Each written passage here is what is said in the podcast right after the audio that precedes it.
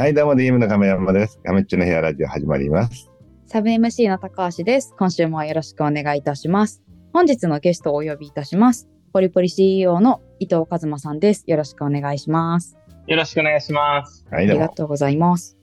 簡単に私から伊藤さんのご経歴を紹介させていただきます。伊藤さんは1998年愛知県生まれ、慶応大学在学中に俳句アプリ俳句テフデフを発表し売却されます。2019年には政治家と国民をつなげる政策競争プラットフォームポリポリを立ち上げられ、現在も新しい政治や行政の仕組みづくりに取り組まれています。今年9月には政策のための寄付基金事業を立ち上げられ話題になりました。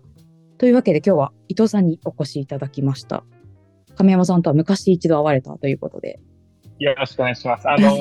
僕があの、前職であの、F ベンチャーズってベンチャーキャピタルに18歳の時にいたんですけど、アソシエイトとしていたんですけども、その時にあの DMM さんの会場貸していただいて、そしたら会長にもお越しいただいて、あのーそうですね、トークセッションさせていただいたというような光栄な機会がありました。おはい5、5、6年ぶりだったかもしれないですけど、6い や、あの、かなりいろいろ変わってるんで、よろしくお願いします。はいはい。えっ、と、この何、プラットフォーム、ポリポリっていうのは、その頃はやってなかったんだ、まだ。その頃は、まあ、構想というか、まあ、だからちょっとやってたぐらいでしたね。こんな本気でやるとは思ってなかったぐらいかもしれないです。はいはいはい。じゃあ、ちょっとポリポリ知らない人も言ってください。ちょっとはい。3分でまとめて。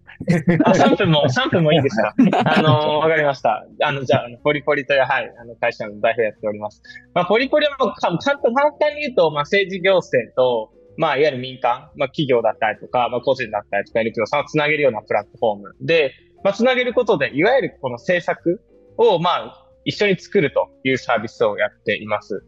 まあ、例えば、まあ、前あった事例だと、まあ、ネットショップを作るような会社さんが、まあ、このポリポリ使って、あの、政府に提言したりして、実際変わった例なんですけれども、まあ、あの、ネットショップを作るときに自分の個人の住所を登録して、まあ、公開しないといけなかったというような特徴法の上の、まあ、規制があったんですけれども、まあ、それって例えばストーカー被害とか、まあ、それこそ住所特定されるので、なかなかね、ショショップチャレンジできないみたいな、まあ、いろんな課題があったんですけど、まあ、そういうのが、まあ、実際に僕らのプラットフォームを通じて、まあ、政府だったりとか、政治行政に伝わって、実際それが本当に、まあ、規制が変わったりとかして、まあ、本当にいろんな人たちが、まあ、いわゆるそうですね、まあ、政府の恩恵を受けたという事例があったりとか、まさに、まあ、こういうような、まあ、事業をやっています。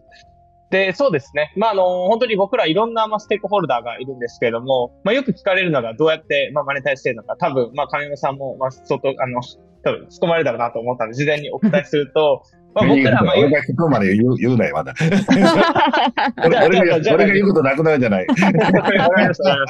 まあ、あの、そうですね。僕らの結構ビジネスの特徴は、いわゆるもう本当に政治家さんも含め、まあ、行政機関の方含め、あと、それこそ財団だったりとか、まあ、企業さんとか、あと NPO さんとか、本当に多岐にわたる、まあ、あの、関係者の方々がいて、実際にこういうふうに政策を作っていくことなので、まあ、本当にそうですね。会社6年ぐらいやってるんですけど、まあ、再通す3、4年ぐらいは本当シードというか見習い期みたいな感じで、いわゆるこういう領域でかつプラットフォーム作ると、まあ、相当時間かかるビジネスだなと思ったので、まあ、3、4年ぐらいは本当に地道に、まあ、NPO の人に一人一人会いに行って、で、その声を政策的にまとめて、みたいなことをずっとやってたら、まあ、実際に僕らのサービスがデジタル庁に使ってもらったりとか、子ども家庭庁に使ってもらったりとか、あといろんな政党、今とも主要5政党のうちの、まあ、ほとんどの方々に使ってもらってるんですけど、まあ、みたいなところに成長したみたいな経緯があるという感じです。まあ、ちょっと3分短いかもしれないです。ちょっとあの、長めに話すの苦手なんで、はい、こんぐらいにしておきます。じゃあさ、さっきの、え、要はプラットフォームの中で、政策に対して何、こう、ん政治家もいるし、官僚もいるし、一般人も入れるっていうことなんだよね、プラットフォーム。そうですね。はい。プラットフォームで、まあ、あの、オンラインプラットフォームをやってるんですけど、まさにこういうふうに、まあ、人をつける、いわゆる、まあ、サポートサービスみたいなことをさせていただいて、例えば企業さんが政策提言とか、それこそ、まあ、本当に、まあ、大企業さんとかが多いんですけど、本当に政策のリサーチだったりとか、まあ、したいって時には僕らが、あの、サポートさせていただくみたいなこともあったりします。うん、でもさっきの話で、じゃあ例えば、まあ特殊法だっけ？あの、はい。まあ特徴法です。はい。特殊法で、まあ結局住所じゃあ、まあ出さない方がいいですよねって、まあ、まあ一般の人たちが思ったとしようか。うん。うん、うん。で新しい法律を決める。まあこれは政治家になるのかな？うん。で、政治家がいて、で、こういったのを作ります。反対です。みたいなことになるわけ。いや、そんなに困ります。みたいな。どういう、こう、どういう。ツイッターのやりとりみたいなのか、はい。ジェンダルみたいなスレッドが立ってなのか、なんていうか、どういう感じなの？ありがとうございます。まあ、それこそ、まあ、この場合は企業さんとか、まあ、業界団体さんなんですけども、まあ、プラットフォーム使う場合と、あと、まあ、本当に僕らが、まあ、人をつけてサポートするという場合があるんですけども、まあ、いわゆる政策提言の大事なところって、いわゆる、まあ、正しい社会課題の設定して、まあ、正しいロジックを作って、正しいアプローチまあ、この3つだと思ってまして、まあ、例えばじゃあ、まあ、社会課題とストーカー被害あるよねと。まあ、ここをしっかりと、まあ、データというか貯めて、まあ、ロジックとしてはいわゆる、まあ、そうですね。まあ、これ、住所非公開にしたのではなくて、いわゆるプラットフォームの住所を代わりに、まあ、えっと、記載して、プラットフォームが責任取れるような形にしようというようなものを、まあ、いろいろプラットフォーム事業者の方に、まあ、約束いただいて、まあ、ロジックを作って、で、アプローチとしては、いわゆるちゃんと、まあ、省庁の方だったりとか、まあ、議員さんとか、政策に関係するような方々に、まあ、一人一人丁寧に説明すると、やっぱり実際に政策変わるような、みたいなところを、本当に地道にサポートしたという感じになります。うん、いや、特徴法はうちもよく覚え、あの、そうです、ね、覚えはい。特徴法が、まあ、要は、何？そのプラットフォームでもできるようになったわけじゃない？そのそうです、まさに。まさに。で、うちがバーチャルオフィスをやってるのが、売上的に期待してたのがダメになったという。君のせいだったのか、あの時は。はい、まあ、それはあの、まあそうですね。まあ僕らはいわゆるプラットフォームなんで、まあつなげるだけなんで、最終的にはいわゆるあの政策決定者の方が判断するので、まあ、ひいてはそれは国民が選んだことなので、まあ僕らあくまでつなげるだけとああいう感じではあります。みんなポリポリしてたら反対に回ったんだけど、いや、全部あのバーチャルフ契約しなきゃダメだみたいな。まあまあ、そうですね。まあ、はい、まあ。いろんな意見があるわけだろうけど、はい、え、それは何？そういった、まずは何？その、作詞法みたいなものができできました。うん、うんうん、できたとするじゃない。で、うんうんうんに対してみんなが意見を言い合う場所ってことなのそれがどう反映されるっていう、さっき、うんうんうん、そうですね。まあ本当にあの、プラットフォーム上でいわゆる、まあ制作のリクエストみたいなそういう機能があって、実際にそこに、まあいわゆる制作提言とか書くと、まあいろいろ賛同がオンライン上で集まったりして、まあ賛同多かったらいわゆる、まあ政治行政に伝わりやすかったり、みたいなことが結構あったりします。いや、まず初めに誰が書くの？政治家なの？あ、えっ、と、まあどっちもあります。えっ、と、まあ政治家とか、あと行政、まあ官僚の方々が、いわゆる政策を打ち出し、まあ例えば、こういう施策作りたいんだけどっていうふうに投げかけて、そこに対していろんなアイディアとか仲間を集めるっていうパターンもありますし、まあ、いわゆる民間の企業とか民間の個人の方々が、こういうのやってほしいというふうに、いわゆる本当に政策のアイディアとかを投げかけるみたいな。まあ、そういうのを、まあ、オンラインプラットフォーム上でもやってますし、まあ、本当に、いわゆる人をつけてサポートするっていう、どっちもあります。んで、さっきの特徴法に関しては、あれは、じゃあ何？このオンライン、プラットフォーム上に誰かが勝手にやったら勝手にみんな盛り上がって、そっちの方に行ったのか、それとも、どっかの企業がこれは違うんじゃないかって提案して、みんながそれに賛同したのか。どういうことだ？どういう、なんかもうちょっとわかりやすく、そのプラットフォームって言ってもさ、はい、それツイッターと何が違うのみたいな、どういうきっかけで始まるのかな、うん、それがどうやって変わるの、ありがとうございます。まあ、既存の、まあ既存というか、まあ僕は SNS でくくりしてないんですけど、SNS って本当に人と交流するサービスだと思ってるんですけれども、いわゆるその、僕らの制作プラットフォームで、本当制作を、まあ、えっと、提言したいとか、そこに特化したプラットフォームっていうのが、まあ、いわゆる思想的な一番の違いで、もう少し、あの、あの、そうですね、えっと、分かりやすく噛み砕いて言うと、いわゆる企業さんが、まあ、あの、まあ、いわゆるオンライン上の制作のリクエストっていう、まあ、いわゆる、なんですかね、制作を、まあ、かけるみたいな機能があって、そこを、まあ、オンラインポリポリ上に、まあ、投げかけますと。で、そこに実際に賛同が集まって、実際にそれ賛同が集まったら、まあ、政治行政の方々に届いて、それが、まあ、いわゆるいろんな本当に反対意見とか賛成意見とかも含めて議論されて、実際に、まあ、政策が決定されるイメージになります。まあで、集まったら、まあ、要はじゃあ、今回だったら何？例えば、じゃあ、これで、えー、よくない。だじゃあ、ベースあたりが、じゃあ、特殊法、これ、あるこ、よくないから、プラットフォームでちゃんとやるからやらせてくださいねっていうのを提案してるわけ、例えば。これは、えっと、まあ、企業さんとか、あと、いわゆる業界団体ですね。あの、まあ、こういうクリエイターだったりとか、あと、こういうような、まあ、ネットショップを作られているような会社さんの、まあ、団体があって、そこが提言したという形で。あ、じゃあ提言したとするじゃない。で、はい、そうだそうだって賛同の声が集まるとするじゃない？うん。はい。そしたら、そのプラットフォームに政治家が見に来てるわけ？なんかその、えー、そうですね。はい。つまり、まあ、そういうのって別にツイッターでも盛り上がってたりするけど、そこのプラットフォームは政治ネタが多いから、政治家がよく来るってことなのかな？そういうことまさにまさに。まあ、そうそうですね。まあ、いわゆるツイッターたくさん意見あるんですけども、まあ、それこそ玉石混合でたくさん意見あるんですけど、僕らは本当に政策提言に特化しているというところが違いですし、まあ、あと、まあ、ぶっちゃけて言うと、まあ、議員さんって、まあ、わざわざオンラインプラットフォーム見てきたりしないんですよ。まあ、見に来る人もいるんですけども、まあ、見に来ないの、例えば僕らが賛同集まったりとか、これはなんか、あの、すごい公益にかなったものだなっていうと、僕らがもう一人一人議員会館とかに行って、こういう提言があるんですけども、みたいなことを結構話して、確かにそれは問題だねってなる場合もあると。結構地道なとこがあります。なんで僕らも、あの、オフィス永田町にあるんですけれども、ほど毎日のように議員会館とかにこういうあのリクエストとか政策があります。みたいなことはご紹介したりしてます。はいはいはい。あ、じゃあプラットフォームだけで済ますわけじゃなくて、あ、そうです、そうです。ネットを見ないなんか、年配の方の議員さんとかにも、いや、こういうのがいっぱいなんか署名集まってますよ、みたいな感じでいくって感じ？そうですね。もうまさにそうで、まあ、ま本当に僕ら企業当社オンラインだけでいけると思ったんですけど、あの、これは無理だということに、まあ、結構やりながら気づいて、相当オフラインな、あの、ところも、あの、意識しながらやるまあ、やらないとやっぱり動かない領域だなとは思ってますね。いや、なんとなくやっとま、なんとなくまだ理解できてるとか、その、なんかその、いや、どういうが、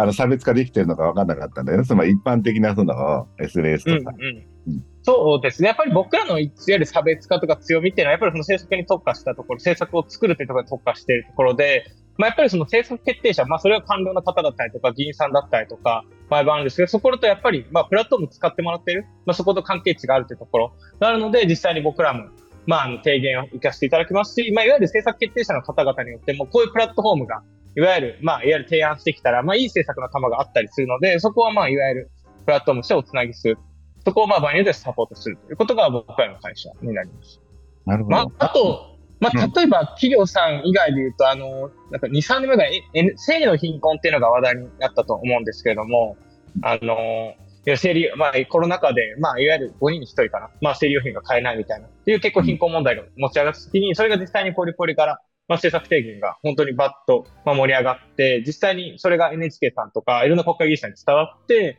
実際にそれがムーブメントになって、本当に予算が、まあ、10億円単位でバッとついたりして、実際そういう貧困問題に対してアプローチするみたいな。まあそういうことも、まあこれは本当に個人の方だったりとか NPO の方々多かったんですけど、みたいな事例もあったりします。じゃあそれは個人の人とか NPO がまあボリポリの中でこういろいろ提言して、なんとかしたいよねって多くの人が賛同した。それをマスコミが取り上げて、で、政治家のもいとまったみたいな、そんな流れかな。はい。そうです。はい。はい、じゃあその中で大体、大体そうやって政策とかが出来上がる。んで、さっきの話でビジネスモデルっていうのは結局どこにあるの？はい、ありがとうございます。あの、まあ、僕らはいわゆるもう結構シンプルで、で、この、まあ、公益のための政策定義をしたい方、まあ、政策を作りたい方々からお金をまずいただくというモデルになってます。それが例えば、まあ、あの、行政の方、行政、まあ、いわゆる省庁だったりとかの方だと、まあ、こういう政策作りないんだけど、まあ、やっぱ意見が欲しいとなったら、僕らのプラットフォームを使ってもらって意見募集をしたり、実際ここで実際にまさに入札とかしながらお金をいただくというのがあったりとか、まあ、あとはさっき言ったような、まあ、企業さんとか NPO さんの場合、まあ、政策提言したいんだけども、まあ、ノウハウだったりとかネットワークもないという方々が、まあ、プラットフォーム使ったりとか使わなかったりしながら、実際に、まあ、僕らがそこをサポートしてお金をいただくと。まあ、こういうようなモデルになっています。多いのはどちらかというと、その、一般のその企業さんとか個人の政策をこう通してほしい、あの、民間側の方が多いわけか、基本的にまあそうですね。やっぱり民間の方が多いですね。うんあのー、まあ、民間だとやっぱりそれこそ本当に、まあ、こういう政策障害とか政策提言が必要な会社って結構大きい会社さんが多いので、まあ、やっぱり、まあ、やっぱりそうですね。結構業界のトップリーダーの企業さんから僕らがこういうふうにサポートさせていただくっていうケースも、まあ、結構多いですし、まあ、あとやっぱりスタートアップさん。で、なかなか新しい分野だからこそ、こういうルール形成だったりとか、ルールメイキング必要なので、まあ僕らがいわゆるまあ、サポート使ったりさせていただいたりとか、サービス使ってもらうというケース、まあ、どっちもありますか？うん。じゃあなんか、まあ、要はネットでこう集まってきたいろんな提言を、まあ、ロビー活動してくれるみたいな感じにもなるのかなまあそうですね。まあただ、ロビー活動だと結構、まあその一種会社の利益誘導みたいになるんですけど、それは基本やらなくて、いわゆるもうこれは業界とか社会にとって、まあある程度いいよねという判断されるものに関してだけ、まあサポートさせていただくというスタンスは取っています。えー、じゃあさっきの特徴法でさ、あの、はい、まあ、ベース軍団からはその、あの、協会からはさ、あの、いや、もう、個人のね、あの、別々のあの、まあ、プラットフォームが住所でいいじゃないですかというのも一つあるけど、いや、うちのバーチャルオフィス協会がうちら作ってる バーチャル協会ってやっぱそういうのは、あの、バーチャル協会だから問題ないですよと。あの、バーチャルオフィスだからそういったストーカー問題問題ないですよ。この二つの依頼がやっときましたと。はい。うん。で、まあ、どっちの意見もある意味、あの、あるじゃない、一二つ。うん、うん、で、これはで、これは何それぞれ何この、じゃあこういう案件をちょっと、あの、えー動いてみてよって言ったら、一応ビジネス的にはそれはいくらか払ってやってもらう感じになるの？それ。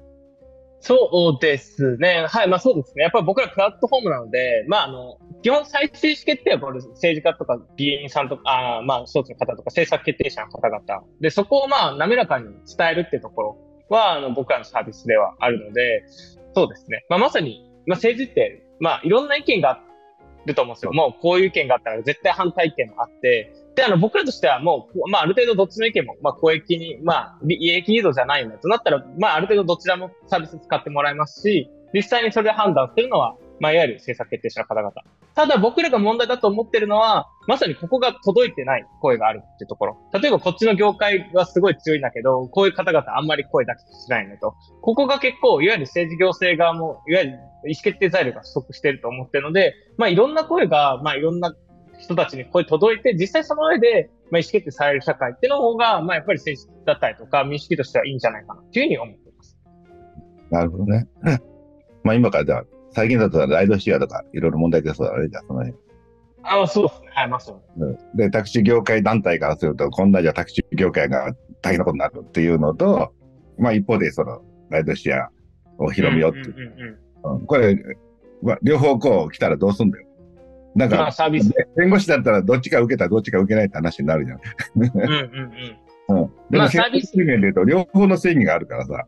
はい。まさにあの、プラットフォームを、まあでも僕らのプラットフォームってもう無料で開放しているので、あの、すべて。そこはもう、ご自由に使ってくださいという感じにはなりますね。うーん。なるほど。え、それっていうのは、え、マネタイズが発生するっていうのは、その時に、ごめん、その、企団体とかがそこに表記するときにかかるわけじゃないんだ。プラットフォームは自由なんだ。あ、自由です、自由です。なので、まあそこはもうまさにご自由にという感じではあります。うんで、まあ、ただそこに例えばリサーチとかサポートしたりとか、まあまさにこういう人をつけてやる場合に関しては、まあそこはお金が発生してしまうという感じではありますね。うーん。なるほど。じゃあ、まあ、無無料相談所の弁護士がいて、まあ、それがプラットフォームで、で、ある程度依頼をするとなると、ちょっと報酬、うん。そうかうんうんうん。成功報酬みたいなのもあるの？いや、成功報酬は作ってないです。まあやっぱり、これが結構僕らのビジネスの難しいところで、例えばじゃあ国家予算本当に100億とか数十億、結構動くベース結構あるんですけど、で実際にそれでなんか、なんですか、マージンとかもらうと、やっぱり、まあ、ちょっと良くないだろうというところは、利益誘導的なところもあるので良くないだろうということで、まあ、はい、僕らとしては、あの、そこはいただかないというふうにしてます。じゃあまあいろんな人たちの声を届けるために、まあちょっとその届けるまあ窓口というか、まあ弁護士的なものとか法的なものの助っ人に弁護士がいるとか、はい。同性とのやりとりに司法書士がいるみたいな感じ。で、政策にでする、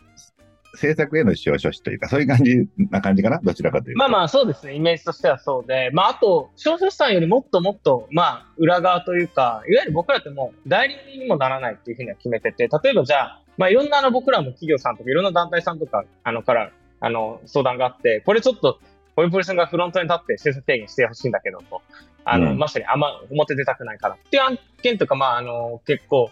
相談を結構お断りさせていただいていて、まあ僕らあくまでプラットフォームなので、あの主体、政策提言の主体はあくまでも皆さんなのでというスタンスは結構あの崩さないようにはしてます、ね。あ、そうなんだ。じゃあその別に案件ごとに、あの、お金払うというよりは、なんかその会員みたいになってる感じなの？そのプラットフォーム。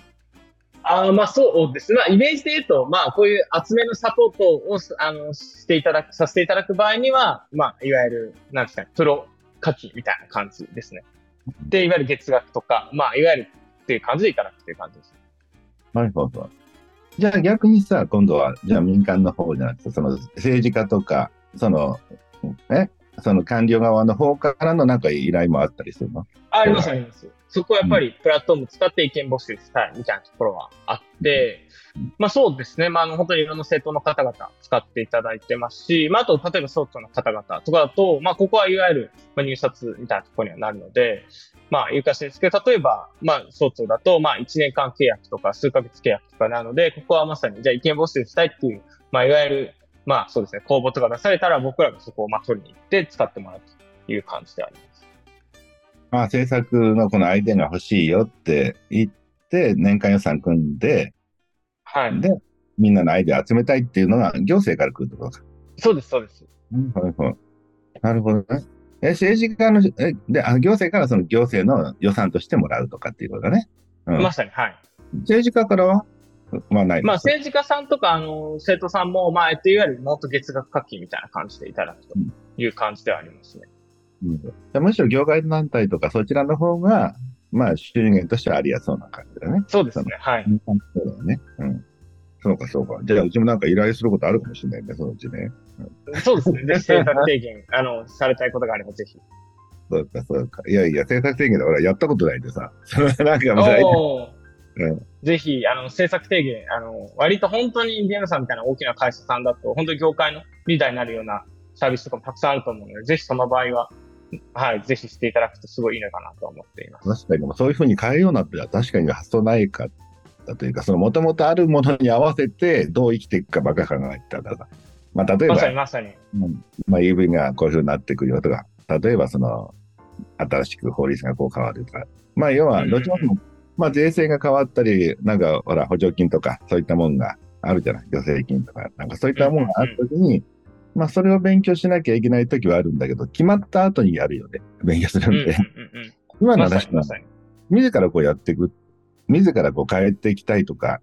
あの、なんか発言したいってことが中心なんだよね、基本的に。そうですね。まさにそのルールとか、まあ、あの、いわゆる決まりとかって、まあ、どんどん古くなっていくものだと思うんですね。例えば30年前に作られた、あの、法律が、まあ、そのまま適用すると思わないですし、思わないケースもありますし、まあ、その場合は今、今の時代だとこういうふうなのがいいですよね。っていうふうにちゃんとコミュニケーションするのはすごい大事だと思ってます。まあ、ただ、気をつけるポイントは、やっぱりそれが自社の誘導だけだと、やっぱりこの政治行政側も、あの、いわゆる動かないので、しっかりと公益のためにこういうルールが必要だよねっていうふうにちゃんとコミュニケーションすること。と、あとそれをしっかりとオープンにしながら、例えば僕らはまさにそういう人でやってるんですが、プラットフォーム使ってオープンにしながら、まあ、あの、いわゆるそうですね。皆さんパブリックを巻き込みながら政策提言したいと。まあ、こういう二つはすごい大事なのかなと思ってます。うん。なるほどね。まあ確かにね。でも政策提言か。そうか。まあ、まあ、むしろなんかは、まあ、その政策提言するほど、なんていうか、その、大それたことを考えたいんだけど、そのむしろ、あの、この業界だとこういうふうに新しい法律で制度変わりますよ、みたいなのが、まあ、この、この業種だったら、この業種にこう、届けてくれるとか、早く。っていう方がむしろありがたいんだよね。時々、あ、こんなことだったんだとか、いつまで変わってたんだとかってよくあるからさ。まさにまさに、そうですね。僕らとしてもやっぱりそこら辺の、まあまさに、まあそこら、実際にあの企業さんとかにプロダクトも提供していて、まあ例えばこういう法律が変わりそうとか、あとはこういうふうに省庁が動きそうみたいなところは実際にもう毎週のようにレポートさせていただいたりみたいなことはさせていただいたりします。うん。そういう情報は有益なんだけど、なんか、自分たちで、あ、じゃあ結構でもそういう業界団体とかは、まあそういう提言する場所がやっぱ欲しいとこなんだよね。うん。そうですね。はい。うん。そうかそうか。なかなかあんまりその政治に参加してないもんで、ついつい。まあでも結構そこは、あの、まあ、あの、判断難しいところで、まあ、すべての企業さんとかすべての団体が個人が政策提言するとは、まあ、思ってないんですね。まあ、やっぱり実際に、まあ、ルールが結構もう古くなってたりとか、まあ、おかしいよね、みたいなところで、かつ公益でオープンにできる企業さんが、まあ、政策提言すればいいとは思ってはいます。なかなか、なんかその政治ってちょっと、なんかちょっとこう、まあ、怖いんだよね。なんか、怖いというか、その、やっぱどうしてもさ、なんかその、なんか、さっき言ったようなもんでさ、別に、あの、公益性があるかないかも、まあ、思惑があるかないかもある、いろいろあるわけじゃん、そのいろんな中で。だからその中でさ、まあ、それが公益に合うっちゃ合うかもしれないけど、合わないかもしれないしとか、またなんかそれが元で、なんか逆に叩かれたりするのも嫌だしとかね、なんか思っちゃうんですよ、なんかね。そうだね。そうですよね。まさにまさに。そこはやっぱり、あの、まあ、ただ政治ってやっぱりその政治とか行政が政策とかってやっぱりなんか遠かったりとか、あとなんなら僕自身もじっくり起業するまで政治にあんまり興味なかったんですよね。からそのすごい感覚ってすっごい大事にしてて、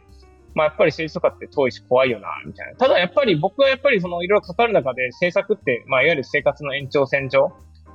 ですし、まあいわゆるじゃあ例えば性の貧困とか、まあこういう自分の課題を、まあいわゆる政策にして、実際に変わると社会変わると。いうような、まあ、いわゆるそうですね、まあ、あまり遠くとか怖く考えずに、まあ、あくまでこう政策の、生活の延長線上にあるものというところに捉えて、まあ、あの、そうですね、まあ、捉えています。いやいや、すごいね。なんかもう60過ぎても、いまだに、あの、遠くて怖いもんだったりするから いや、そうですよね。そこはやっぱり、うん、変えていきたいなとは思って、まあ、ちゃんとフラットに、あの、政治とか行政と付き合うっていうのはすごい大事なのかなと思ってます。はいはい。じゃあ、後編はじゃあ、どうどうやってそんな性格になったかという話でも聞こうかな。ありがとうございます。はい。じゃあ、えー、次回で続くということで、はい、今日はここまでで。はい、どうも。ありがとうございます。ありがとうございました。